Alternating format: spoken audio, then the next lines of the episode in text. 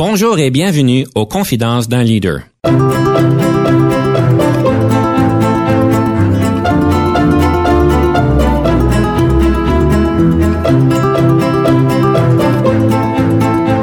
Ici Denis Lévesque, coach en leadership. Nous avons donc l'honneur et le privilège de recevoir en studio des leaders qui ont marqué leur communauté afin d'apprendre de leur expérience et de s'inspirer de leur sagesse. Les gens veulent faire du bénévolat juste pour rajouter ça à leur CV et se donner du prestige. Ça, ça me choque.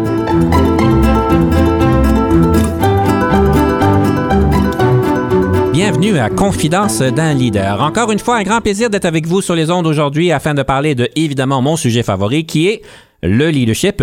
Et aujourd'hui, nous allons avoir une belle question de perspective, la fameuse question des compromis. En tant que leader, est-ce que vous devriez compromettre ou non?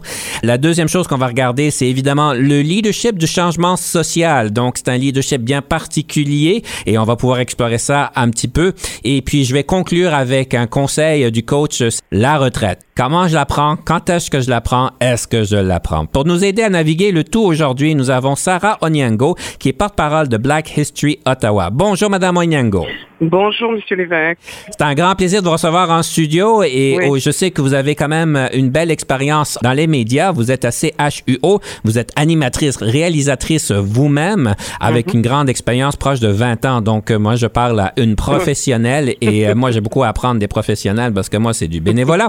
Euh, mais tout ça pour dire, c'est un plaisir de vous avoir ici aujourd'hui. Et puis, j'aimerais simplement vous inviter en 30-40 secondes, nous expliquer parce que vous êtes quand même la porte-parole de Black History Ottawa. C'est quoi exactement Black History Ottawa et qu'est-ce que vous faites en tant que porte-parole? Black History Ottawa, c'est un organisme sans but lucratif qui défend les intérêts de la communauté noire en ce qui a trait à la promotion de l'histoire des Noirs, de leurs expériences, et nous faisons aussi la promotion de l'autonomisation des jeunes. On offre aussi des programmes de mentorat. Et c'est nous qui organisons la cérémonie qui lance le mois de l'histoire des Noirs ici à Ottawa. Donc, le mois de l'histoire des Noirs, ça se passe en février, le mois le plus court et le plus froid. Hein? Et euh, donc, euh, cette cérémonie donne le ton, en fait, à ce qui va se passer euh, le reste du mois. Et nous sommes aussi le point de repère pour les médias qui veulent s'informer de ce qui se passe pour le mois de l'histoire des Noirs, mais aussi euh, pour d'autres questions qui touchent la communauté noire. Eh bien, Madame Onyango, merci bien pour l'introduction. Vous faites du beau travail, c'est certain. J'aimerais commencer tout de suite avec la question de perspective. Et évidemment, je pense que ça revient beaucoup dans votre domaine, la question des compromis. Alors, je vais vous laisser débattre. Le leader doit faire des compromis. Alors, je vous donne donc la parole pour trois minutes. Alors, le leader doit faire des compromis et faire preuve de, souplesse quand c'est vraiment dans l'intérêt de l'organisme qu'il ou elle représente. Par exemple, pour la communauté noire, si on nous offre euh, des subventions, mais qu'on voit que euh, oui, il y a peut-être un, côté trop contrôlant, il faut quand même regarder dans quelle mesure c'est un obstacle. Parce que si c'est pas un si grand obstacle que ça, ben autant accepter la subvention, euh, faire la demande et puis utiliser euh, l'argent versé pour faire du bien dans la communauté. Là, il ne faut pas faire des compromis. C'est par exemple, et nous, euh, on a eu à faire ça, c'est quand par exemple un organisme qui est connu pour sa violation des droits des personnes noires vient nous voir pour demander d'être commanditaire d'un événement que nous organisons. Ça nous est déjà arrivé.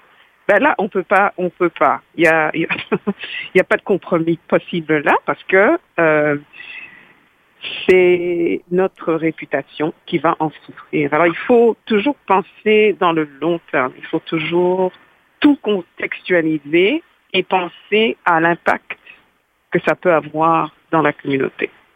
Madame Onyango, vous avez un peu euh, volé un peu mon côté de oui, il y a des choses qu'il faut pas prendre de compromis. Évidemment, quand ça vient au cœur de l'essence de qui nous sommes et de qui nous fait, qui, qui qu'est-ce que nous faisons. Évidemment, vous avez bien raison.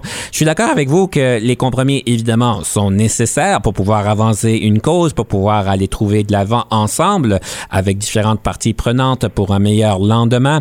Mais évidemment, il y a des compromis qu'on ne peut pas euh, permettre. Mais je vais, je vais vous inviter à réfléchir sur la question de la perception que vous faites euh, des compromis ou non? Parce que des fois, on peut être perçu comme quelqu'un qui fait pas des compromis et qui est comme un, un peu trop à cheval sur des points qu'on pense qui sont peut-être pas si importants que ça. Et je pense que là, un, bon leader qui, qui fait des compromis, des compromis ou non doit s'assurer de bien communiquer la raison d'être, la manière, euh, la raison pourquoi qu'ils prennent une certaine position ou non, afin que l'autre personne puisse bien mieux apprécier la situation. Parce que c'est certain quand on doit prendre une euh, position très claire que non, j'accepte pas ceci parce que ça, ça viole les droits, les droits de l'homme et de la femme, les droits humains, ou que ceci va à l'encontre de ce que nous avons besoin pour une meilleure société et euh, c'est important de pouvoir bien communiquer. Quand on dit bien communiquer, ce que je veux dire, c'est simplement de pouvoir bien exprimer les raisons, de peut-être regarder comment est-ce qu'on pourrait peut-être se rejoindre si c'est nécessaire.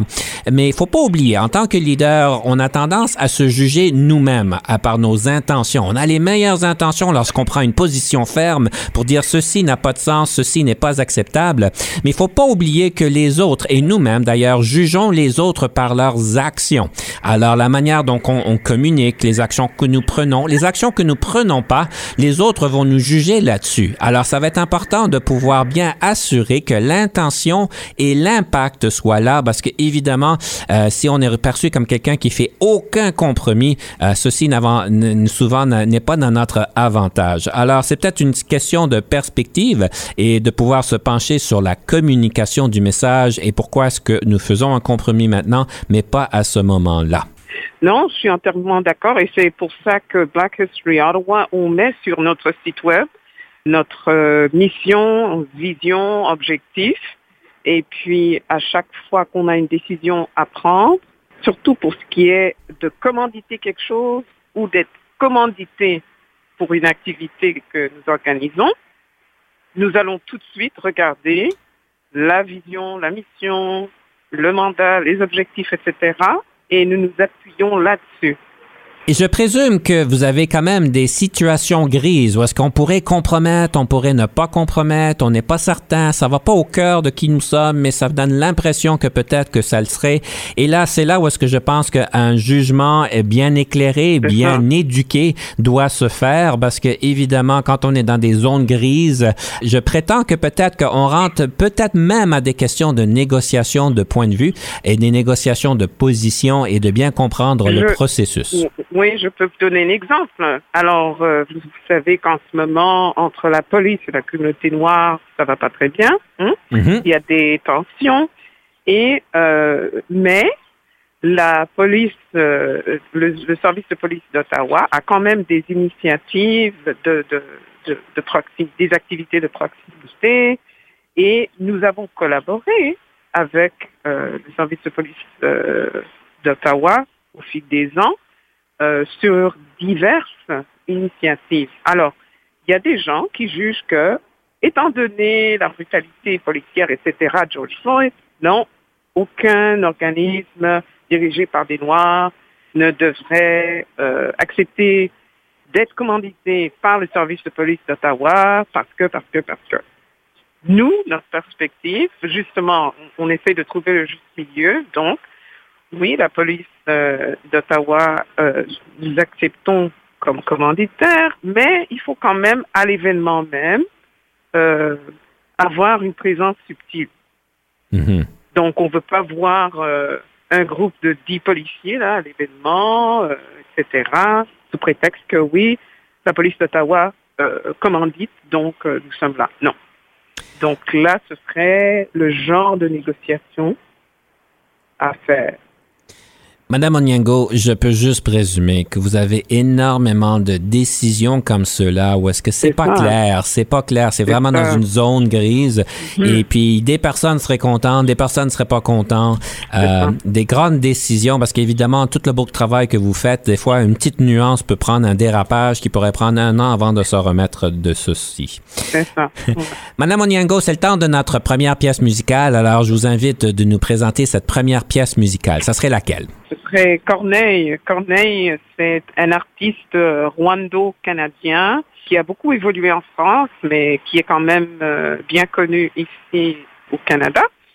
Et c'est un Afro-Québécois et je suis afro-québécoise, n'est-ce pas? Donc, euh, et le Rwanda, j'affectionne parce que l'une de mes meilleures familles est rwandaise. Alors, nous allons écouter à Corneille, nous prenons une pause et soyez des nôtres lorsqu'on revient, on va parler des moments marquants du leadership à Madame Onyango. Nous sommes nos propres pères, si jeunes et pourtant si vieux, ça me fait penser.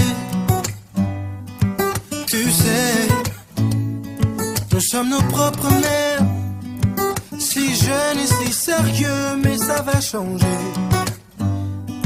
Oh,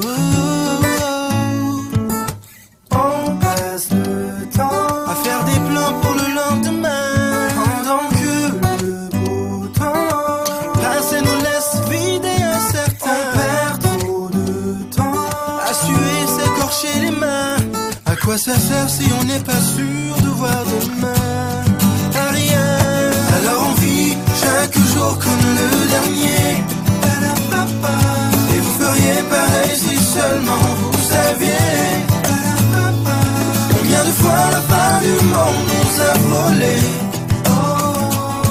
Alors on vit chaque jour comme le dernier. Parce qu'on vient de loin.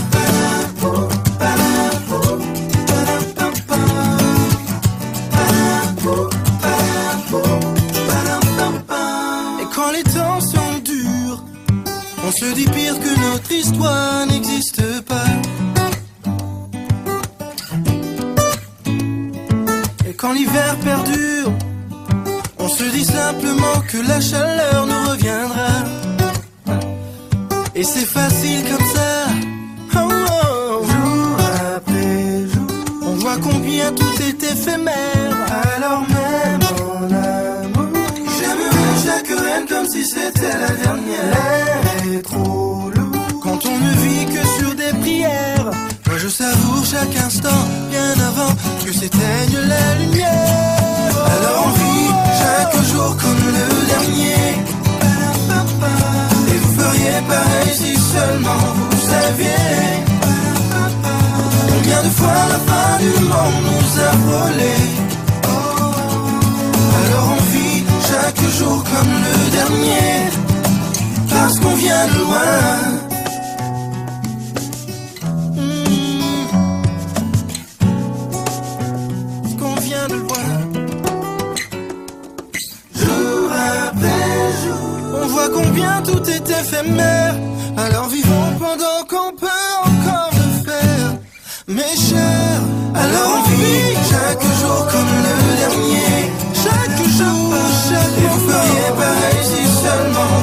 saviez, seulement vous saviez. Combien de fois la fin du monde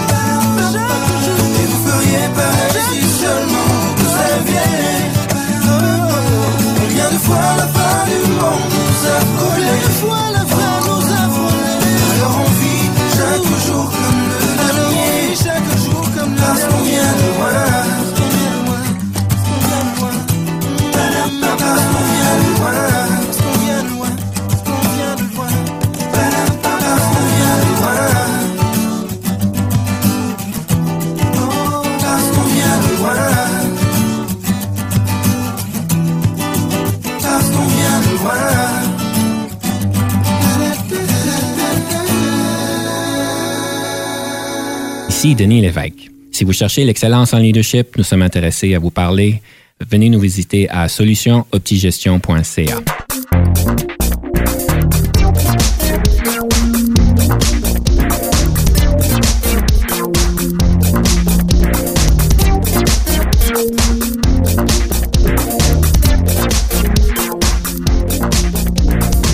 De retour à Confidence d'un leader, nous sommes en studio avec Madame Sarah Onyango, qui est porte-parole de Black History Ottawa.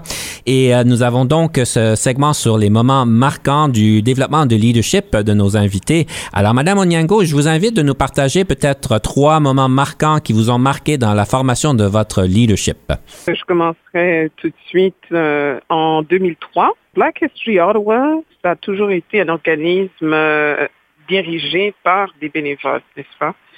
Et il y a eu vraiment un, roulement dans la composition du conseil d'administration au fil des ans aussi.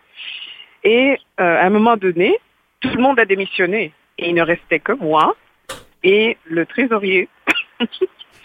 Je me suis dit que bon, c'est pas possible. C'est un organisme qui a été fondé en 1900, euh, 1986. Nous sommes là en 2003, c'est ça? Et on ne peut pas laisser tomber l'organisme comme ça. Il faut qu'on continue, qu'on persévère et qu'on essaye de recruter d'autres gens pour nous aider à ressusciter cet organisme. Après quoi? Deux, trois ans, heureusement que des gens ont commencé à s'intéresser euh, à Black History Ottawa. Et là, on, a pu recruter un petit groupe de personnes euh, dont la plupart sont encore là au sein du conseil d'administration. Donc ça, vraiment, c'est un moment marquant. Et c'est là que je suis devenue, en fait, euh, la porte-parole de Black History Ottawa. Ensuite, la, la, même année, en fait, en 2003, j'ai remarqué qu'il y avait un problème de partage d'informations euh, au sein de notre communauté noire. Et comme nous n'avons pas centre communautaire, j'ai décidé de créer un site web. Et ça, c'était en 2003. Hein. Alors, il n'y avait pas les plateformes de réseaux sociaux. Donc, euh, j'ai créé ce site web qui servirait de euh, centre communautaire virtuel où tout le monde pouvait se retrouver, tout le monde allait à un endroit pour trouver les activités, les commerces, les entreprises, etc. de notre communauté. Donc ça, c'est un, autre moment. Et à un moment donné, en 2002, oui, c'est ça, à la télévision Rogers, euh, l'émission euh, consacrée à la communauté africaine a perdu son animateur. L'animateur euh, n'est plus venu et on m'a demandé si je voulais devenir l'animatrice de cette émission et d'en assurer la réalisation, etc. Donc, euh, c'est comme ça que euh, en 2002, je suis devenue euh, l'animatrice attitrée de Fountain From à la télévision de Rogers. Donc, ces trois moments-là, je dirais. 2002-2003 a été des moments bien marquants dans votre dans votre cheminement, beaucoup de choses qui se passent. C'est ça. c'est Euh, ça. le site web, là, on n'en a pas parlé, mais c'est quoi l'adresse du site web? Black Ottawa 411.weebly.com. D'accord. Donc, blackottawa411.weebly.com. Alors, le site web que vous avez créé, qui est encore aujourd'hui présent, Il je est présume. encore là. Oui. Je présume qu'il a évolué pas mal depuis. Oui, oui, j'ai dû évoluer, rajouter euh, euh, des vidéos et puis bon, il y a les médias sociaux, donc euh, j'ai créé une page Facebook pour accompagner ce site web. En 2002, là, lorsque vous êtes devenue animatrice de l'émission, est-ce que vous aviez de l'expérience en tant qu'animatrice? Alors, ce qui est arrivé, c'est que j'étais souvent invitée à cette émission-là. C'est ça, l'ironie du sort. Et le réalisateur principal de toute la programmation multiculturelle chez Roger m'avait remarqué. Et quand il a vu qu'il avait perdu son animateur, il m'a demandé si ça me tenterait d'essayer au moins pour voir comment j'aimais ça et si j'aimais ça, si j'accepterais de rester dans ce rôle. Et si je comprends bien, vous êtes encore l'animatrice de l'émission. Ah oui, ça fait Ça fait presque 20 ans. 19 ans. Oui, ça fait presque 20 ans, oui, c'est ça. Dans ce 20 ans comme animatrice, c'est quoi, c'est quoi que vous avez appris euh, qui était le plus important, là, la plus grosse appris, leçon apprise dans ces 20 ans comme animatrice? J'ai aussi été animatrice à la radio en même temps. Mhm. Qu'est-ce que j'ai appris? La patience. la patience. Oh, oh, oh, la patience. La patience. Et j'ai aussi appris à ne pas trop euh, mettre l'accent sur la perfection. C'est ça aussi. Je suis trop exigeante. Je comprends. Et ça, Oui. on est beaucoup d'entre nous sont donc victimes de ce perfectionnisme. c'est ça. c'est quoi le déclin là qui s'est passé pour vous dire ah regarde ça m'aide pas, je laisse aller? C'est quoi le déclin qui s'est passé? Quand je me suis rendu compte que je rendais mes invités trop nerveux. oui. Oui, c'est parce que avant, je faisais trop attention au, contenu et puis au déroulement du tournage, etc. Et je faisais pas assez attention à euh, l'humour de, l'humeur plutôt de, mon invité. Et euh, il, il a fallu que j'apprenne à euh, faire attention à la personne en face de moi, le sujet de mon émission. Et je présume que ceci vous a donné quand même des beaux cadeaux lorsque vous avez fait ce changement-là. Quelle était la plus grosse surprise qui vous s'est présentée devant vous lorsque vous avez adopté cette nouvelle manière de faire? de meilleures entrevues. de meilleures entrevues, des émissions bien plus agréables et euh, plus naturelles aussi. Je viendrai me revenir sur la première expérience que vous avez soulignée, la question où est-ce que tout le monde a démissionné sur vous et, Oui. et le trésorier.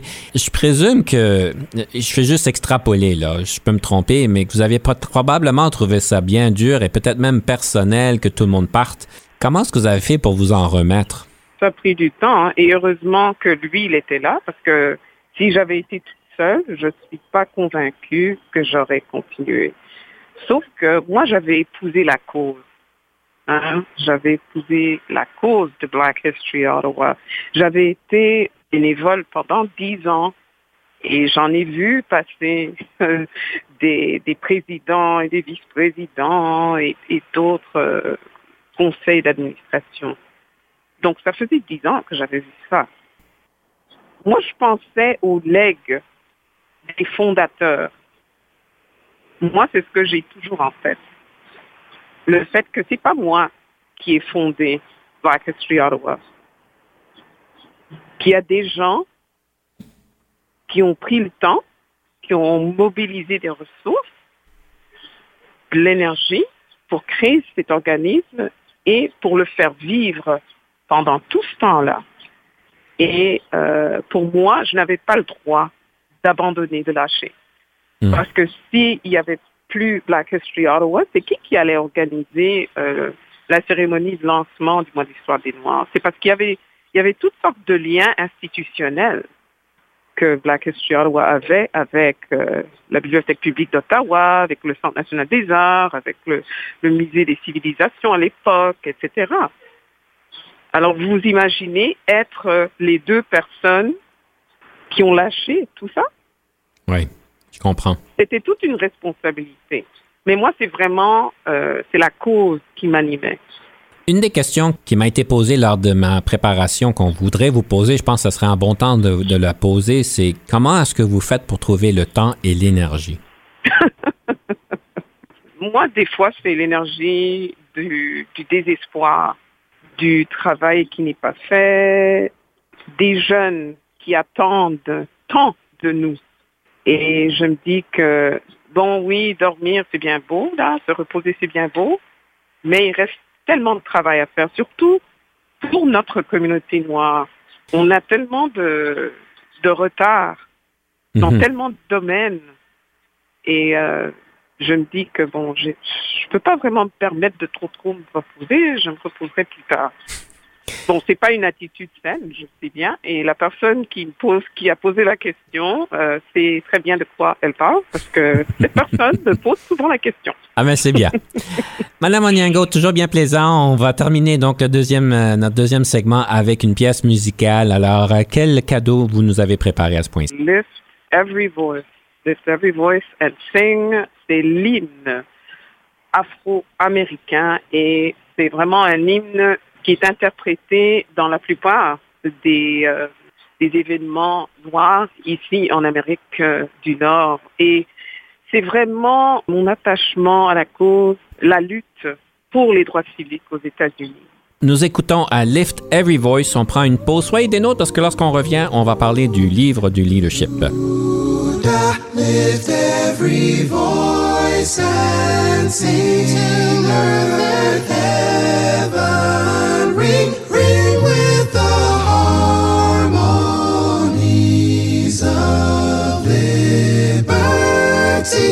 Let our rejoicing rise high as the listening skies resound the rolling sea. Sing a song full of the faith that the dark past has taught us. Sing a song full of the hope that the present has brought us. Facing the rising sun of our new day begun.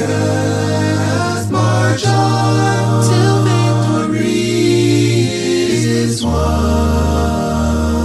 Stony the road trod to the chastening rod felt in the days when hope unborn has died, yet with a steady beat have not our weary feet come to the place from which our fathers died.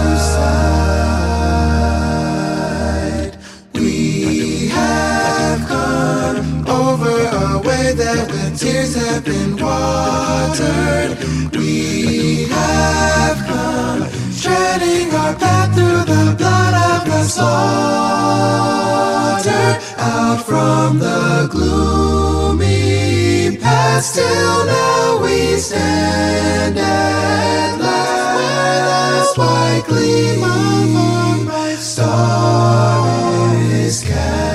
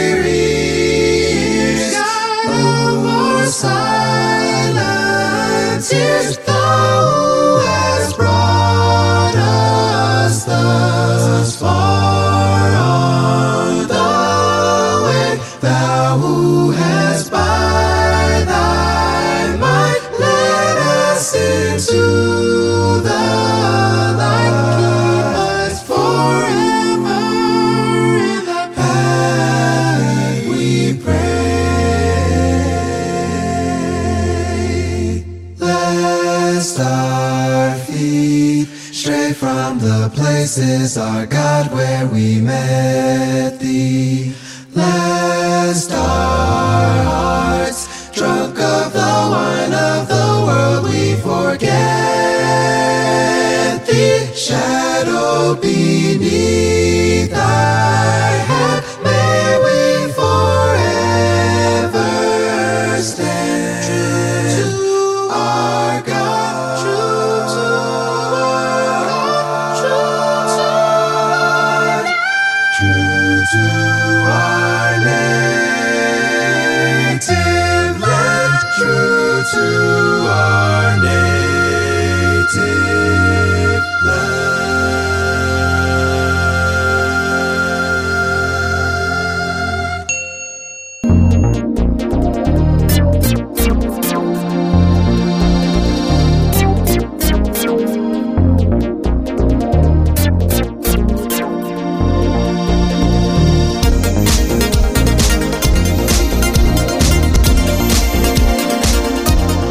retour à Confidence d'un leader, nous sommes ici avec Sarah Onyango, qui est porte-parole du Black History Ottawa. Et euh, comme vous le savez, à ce point-ci, on aime toujours pouvoir explorer un livre sur le leadership. Alors, Madame Onyango, ça serait quoi ce fameux livre que vous avez à nous proposer? C'est un livre intitulé Unbought and Unbossed et c'est la biographie de Shirley Chisholm. Shirley Chisholm fut une femme euh, afro-américaine élue, c'est la première femme noire élue à la Chambre euh, des représentants des États-Unis. Et c'était vraiment une femme de caractère, une femme qui, euh, à l'époque, c'était dans les, elle a commencé euh, à s'impliquer dans le mouvement des droits civiques dans les années 50, 60 comme ça. Et c'est une femme qui qui n'avait peur de rien, mettons. Elle s'est présentée à l'investiture démocrate pour les présidentielles de 1972. Alors, 1972, je ne sais pas si vous savez, vous avez une idée du contexte historique. Euh, Black Power, Nixon, la guerre du Vietnam, euh, le racisme euh, épouvantable, l'appauvrissement des populations noires qui étaient déjà pauvres, etc., etc. Et cette femme-là s'est présentée non seulement pour donner une voix aux personnes de sa communauté, mais aux femmes aussi, parce qu'il y avait le mouvement euh, pour le, les droits des femmes hein, qui battait euh, son plein aussi à l'époque. Mhm. Donc, unbought and unbossed. Justement, une femme qui ne faisait aucun compromis. Pour revenir à notre conversation des compromis, elle, elle n'en faisait pas. Non. Bon, alors c'est bien. Donc tout ça pour dire un bon livre à considérer et euh, une belle une belle inspiration pour nous tous. Madame Onyango, vous avez parlé dans tantôt la question de la motivation de la personne et des valeurs. Un leader, c'est important qu'on doit comprendre qu'est-ce qui motive les autres et c'est quoi leurs valeurs. Je suis d'accord avec vous, c'est une belle chose, mais comment est-ce qu'on fait pour comprendre? Parce que c'est pas que je vais m'asseoir en café avec un nouvel employé et dire c'est quoi tes valeurs et c'est quoi tes motivations? Comment qu'on fait pour euh, les percevoir? Justement, il faut commencer par euh, les interroger hein, pour savoir euh, ce qui les motive, ce qui, euh, ce qui les excite, ce qui leur donne envie de se dépasser, euh, qui fait qu'ils sont toujours motivés, même après avoir occupé un poste pendant très longtemps, etc., etc. Donc c'est vraiment, c'est vraiment poser des questions et vraiment être à l'écoute. Parce qu'il y, a, y a des gens qui interrogent et puis qui n'écoutent pas vraiment les réponses Mhm. et qui n'écoutent pas euh, complètement la personne en face de Quelle a été la motivation que quelqu'un peut a, a pu avoir qui vous a surpris le plus? C'est certain qu'on peut penser à différentes choses que typiquement le monde peut être motivé, mais est-ce qu'il y en a une en particulier qui vous a marqué? Le problème quand on est dans le milieu associatif ou communautaire, c'est que souvent euh, les gens ont plus ou moins les mêmes valeurs, ils sont motivés par plus ou moins les mêmes choses. Mais j'en ai un, oui. Une chose qui, qui me surprend, mais qui me surprend pas en même temps, c'est euh, quand les gens veulent euh, faire du bénévolat juste pour rajouter rajouter ça à leur CV et se donner du prestige. Hmm. Ça, ça me choque. Il y a du monde qui font ça, d'accord. Euh, Oui, oui, oui. Parce que moi, dans mon expérience dans ce domaine-là, c'est la passion du monde qui sont très fortes. Et euh, il semble, dans mon expérience, quand les personnes se rassemblent par rapport à ce genre de cause-là, on a, on est très passionné. Et des Oui. fois, la passion de l'un se démontre d'une différente manière que la passion de l'autre. Et euh, comment est-ce que vous faites pour pouvoir euh, rallier les passions de tout le monde qui ont peut-être des degrés différents ou des angles différents pour rallier tout ça par rapport à une cause commune? En anglais, on dit meet the person where they are. Parce Hmm. que des fois, le, le, l'intensité de la passion ne dépend pas entièrement de la personne elle-même. hein. Peut-être qu'il y a des circonstances qui font que la personne est moins passionnée qu'avant parce qu'il y a toutes sortes de choses qui se passent dans leur vie privée. Ils sont en dépression hein, euh, clinique. Il faut tenir compte des, des circonstances euh, de cette euh, personne-là. Et il ne faut pas tout de suite juger et dire, oh, ben, cette personne est moins passionnée, moins motivée, qu'est-ce que c'est que ça? Ben non. Là encore, communication. Il faut vraiment euh, aller voir la personne ou les personnes, si c'est un groupe de personnes, pour bien comprendre ce qui se passe et voir ce qu'on peut faire pour euh, créer une situation passion euh, qui les inciterait à essayer de retrouver cette passion. C'est ça. Mais c'est une négociation. Hein. Moi, je, je travaille beaucoup par consensus. Mhm. Je suis pas le genre de leader qui, qui impose des choses. Moi, c'est vraiment par consensus, euh, discussion. Et souvent, ça peut être long. Hein. ça peut être très long. D'où la, si patience. c'est ça, exactement, patience. S'il faut ménager euh, toutes les passions et tout ça, et puis négocier tout ça, puis euh, en arriver à un, un terrain d'entente, c'est long, mais oui, il faut être patient et il faut toujours garder en tête l'objectif ultime et la cause.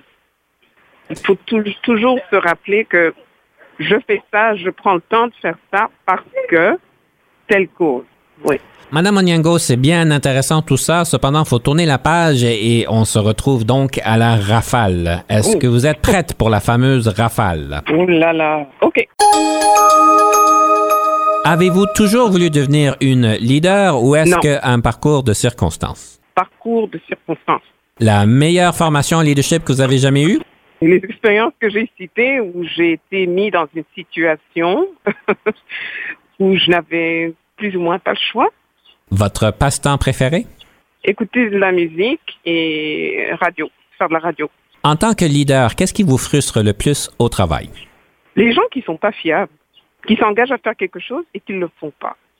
En tant que leader, qu'est-ce qui vous rend heureuse? quand on accomplit un objectif, on, on atteint un objectif, on accomplit une tâche et que tout le monde est satisfait du résultat. Je vous donne quatre qualificatifs. Situez-vous par rapport à ceux-ci. Créative, bagarreur, cérébrale ou envieuse? Non, pas envieuse. Les autres trois, mais pas envieuse. Si vous n'étiez pas devenir une leader, qu'est-ce que vous seriez devenu? Correspondante à l'étranger pour un réseau de télévision. Qu'aimez-vous préparer et manger le plus souvent? Omelette. Que pensez-vous des partages de tâches domestiques? Le ménage n'a pas de sexe. Alors, Votre film préféré? X de Spike Lee. Le lieu visité préféré? Washington, D.C. Votre meilleur moment en leadership? Quand on a pu ressusciter Black History Ottawa en 2005. Vos forces? Je travaille fort, je suis euh, fidèle, l'intégrité, c'est tout pour moi, je suis honnête, et je veux du bien aux gens. Je veux voir réussir tout le monde. Vos faiblesses? L'impatience. je dors pas assez, des fois je travaille trop, et des fois je, je prends les choses personnelles, des fois. Que ferez-vous différemment au travail si la culture le permettait? Je chanterai. Comment rechargez-vous la batterie? Dormir quand j'arrive à trouver le temps. Et ce qui m'amène à la dernière question, le nombre d'heures que vous avez de sommeil que vous avez? Vous seriez surpris le nombre de personnes qui me disent si, si on sait que c'est pas assez, mais par exemple, beaucoup de monde dorme 6 heures. Madame Onyango, ça fut un grand plaisir. La rafale est finie, on prend une pause, Euh, restez des nôtres quand on revient, on va avoir le conseil du coach.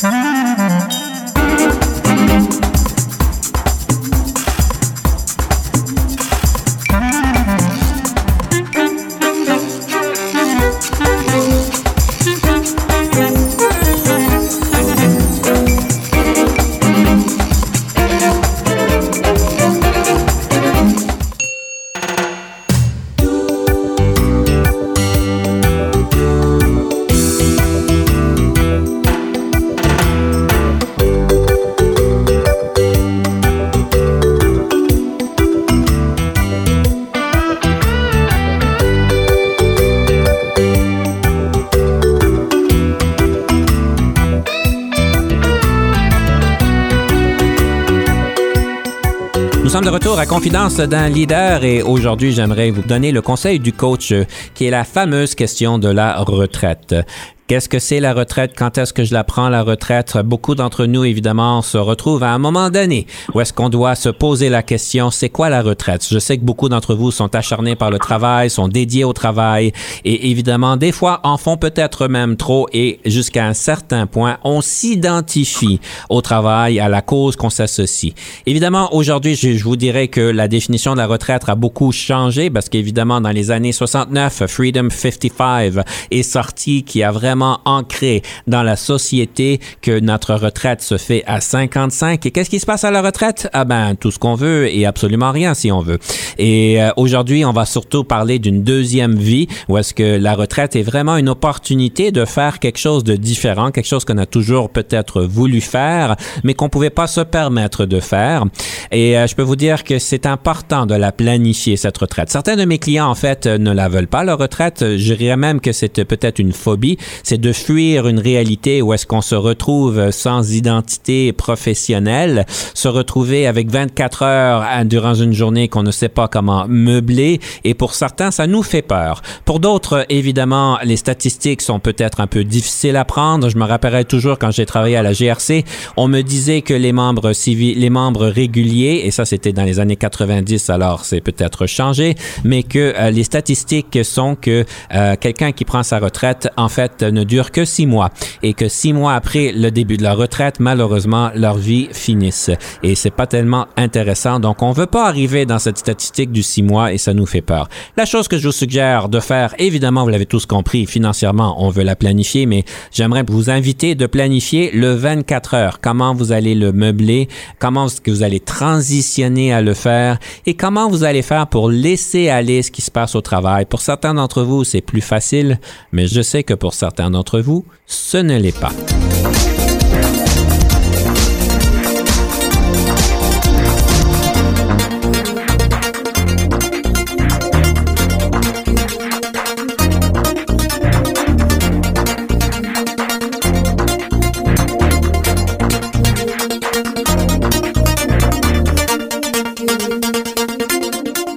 Madame Onyango, la retraite pour vous, c'est facile à concevoir, c'est difficile, c'est loin, c'est proche?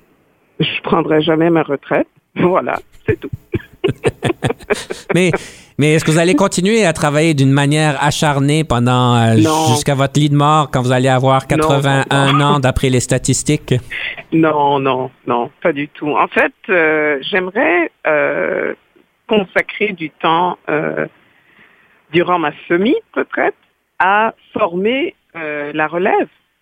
Hmm. J'ai déjà commencé parce que je me rends compte que travailler avec euh, acharnement, c'est bien beau, mais à un moment donné, il faut quand même euh, encadrer et former les générations qui vont suivre. Tout à fait. Oui.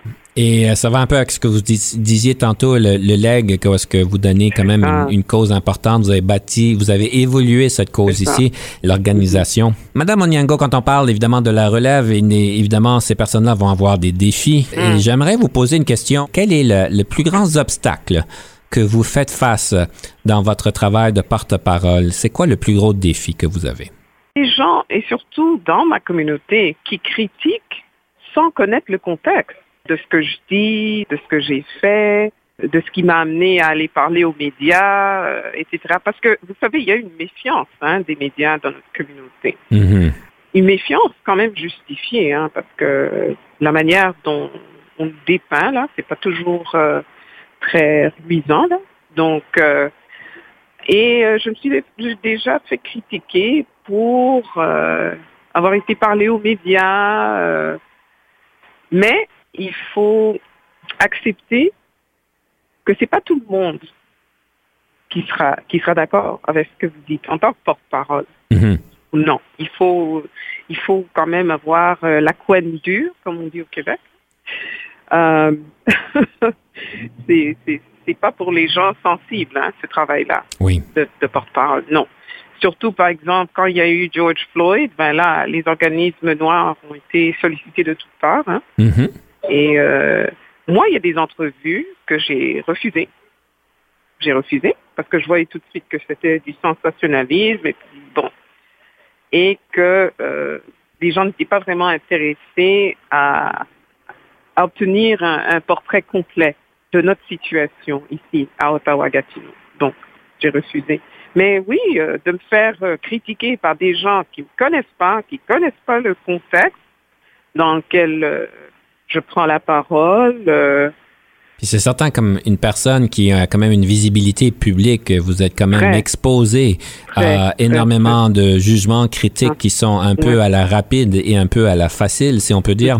mhm. Euh, quand vous dites sans comprendre le contexte, la- Il faut, oui, c'est ça. Et puis, donc, il faut faire très attention. Il faut être conscient de tout ça. On ne peut pas parler n'importe comment euh, et dire n'importe quoi. Il faut euh, bien maîtriser ses dossiers, bien maîtriser sa parole, être euh, cohérent. C'est certain qu'avec l'explosion des médias sociaux et de l'opportunité d'un individu de s'exprimer sur une plateforme publique, Mhm. euh, on- et certains vont même dire que les tribunaux se fait vraiment dans les sociaux, dans les médias sociaux. Est-ce qu'on peut se faire euh, Oui, On peut se faire arnaquer, on peut se faire, notre vie peut être détruite avec un tweet, euh, et ceci est bien malheureux. Ouais. Prochaine question peut-être un peu difficile, mais simplement pour nous éclairer. Je présume que vous faites face peut-être à beaucoup de mythes. Ah oui. Et quel serait le mythe le plus qui qui revient le plus souvent? Moi, en tant que porte-parole de Black History Ottawa, de personnes noires, de femmes noires, euh, de tout ça Bon, alors vous avez euh, tout ce qui est euh, l'exotisme des Noirs en général et puis de la femme noire en particulier, la, la sursexualisation de la femme noire, et puis euh, des gens, et surtout des gens de, de race blanche, qui s'étonnent toujours quand ils m'entendent parler. Ah, tu parles bien pour une noire. Oui, quand on, on se doute de, de nos capacités en tant que noirs, capacité à, à bien réfléchir, réfléchir, à, à- à bien exprimer euh, nos pensées. euh, oui, c'est ça. Donc il y a ça. Et puis, bon, en tant que femme, euh, que je suis faible, que, comme on dit euh, au Québec, je sais pas tenir mon bout. euh, hein, être comment ferme. Je vois qu'on a du chemin à faire parce que peut-être je suis mal. pas très éduqué là, dans ce domaine-là, mais pour moi, euh, je suis vraiment pas surpris que vous vous exprimez bien. C'est- comme, je sais pas pourquoi que le monde sont surpris, Ah, mais vous seriez étonné. Hein. C'est malheureux. Et, et comme je vous dis, peut-être que je suis pas assez bien éduqué dans ce domaine-là, mais pour moi, c'est c'est dû à c'est dû à qui? C'est plus, c'est c'est même plus une conversation là, à ce point-ci. C'est ça, c'est ça. Madame Onyango, j'aimerais vous laisser la parole avec une- un dernier conseil avant de clôturer. Si vous aviez un conseil à donner à nos leaders sur avoir une meilleure diversité, équité, créer une meilleure culture, permettre que tout se déroule encore mieux en entreprise, ce serait quoi votre meilleur conseil? Ayez quand même une ouverture d'esprit et sachez que la diversité, l'inclusion, l'équité, c'est un choix que vous faites. La diversité, c'est une réalité. Hein. La, la diversité est là, elle existe. Mais ces trois choses-là, c'est vraiment un choix que vous faites. Et sachez que en ne créant pas un milieu de travail plus inclusif, plus équitable, etc., vous vous privez de talent. Vous vous privez de talent. Il y a beaucoup de talent dans la communauté noire qui pourrait vraiment profiter à votre entreprise avec de nouvelles idées, de nouvelles euh, façons de faire, etc. Alors, euh, oui, cette preuve euh, d'ouverture et puis agissez. Passez la parole aux actes. Madame Onyango, merci bien pour ce conseil-ci. Malheureusement, nous devons clôturer notre émission. Oh. Alors, je vais vous inviter de partager une citation sur le leadership, question d'inspirer nos auditeurs. Moi, surtout, c'est l'ouverture d'esprit. C'est payant. L'ouverture d'esprit, c'est payant. J'irais même dire que soyez ouverts d'esprit et passez à l'action. Oui. Parfait. Ça, va, ça sera notre citation qu'on vient de faire ensemble. C'est notre citation. Et pour clôturer, évidemment, la troisième pièce musicale, c'est laquelle que vous nous présentez? Oh là là, c'est pas ta patte euh, de Lorraine Clausen tiré de son album euh, A Tribute to Miriam Makeba. Et c'est un album qui lui a valu son premier Juno de toute sa carrière. Lorraine Clausen, c'est la fille de feu Tandy Clausen. Mama Tandy été l'une des chanteuses préférées de Nelson Mandela. Et euh, Lorraine est devenue une très bonne amie, sa mère aussi, à, moi. Je l'ai rencontrée quand elle était ici euh, à Ottawa. Donc, euh, c'est vraiment mon attachement à l'Afrique. Eh bien, merci de pouvoir nous ouvrir nos horizons, d'écouter d'autres belles pièces qu'on n'a pas pu euh, écouter jusqu'à date. Madame Onyango, ce fut un grand plaisir. Je vous remercie beaucoup pour votre temps, votre sagesse. Et puis, chers auditeurs, je vous laisse avec cette belle pièce-ci. Et puis, évidemment, on se retrouve la prochaine fois.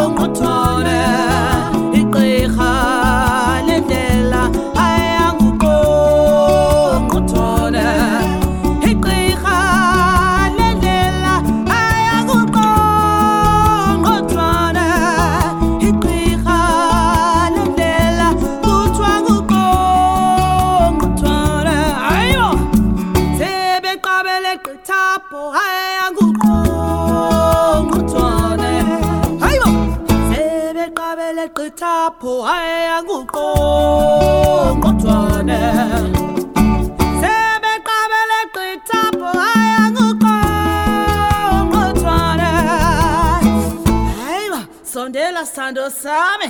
Uqo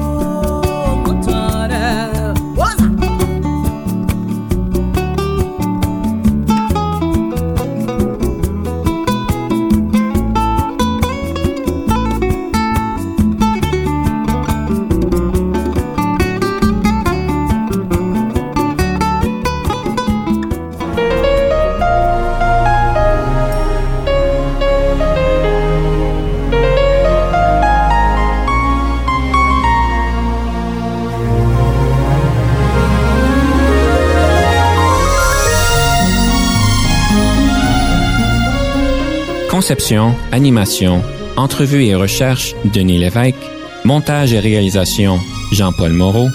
Confidence d'un leader est une production et une présentation d'Unique FM 94,5.